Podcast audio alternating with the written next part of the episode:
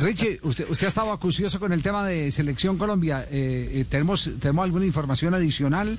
Habíamos eh, comentado al comienzo del programa que están, veremos la lista por ahora.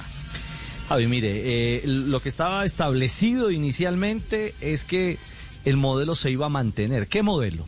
Los martes, previo a llamado o llegada de jugadores eh, para convocatorias eh, de Selección Colombia, era la fecha que siempre utilizaba el técnico Queiroz para partidos preparatorios, bueno, para lo que correspondiera. Este martes, que es hoy, sería el día marcado para entregar convocatoria, pensando en que el equipo empezará a reunirse el domingo en Barranquilla con la llegada de los jugadores. Eh, lo que tenemos confirmado en Federación es que hoy, evidentemente, no se va a conocer la convocatoria. Y eh, podría, de aquí al viernes, en cualquier momento, eh, salir el listado de llamados.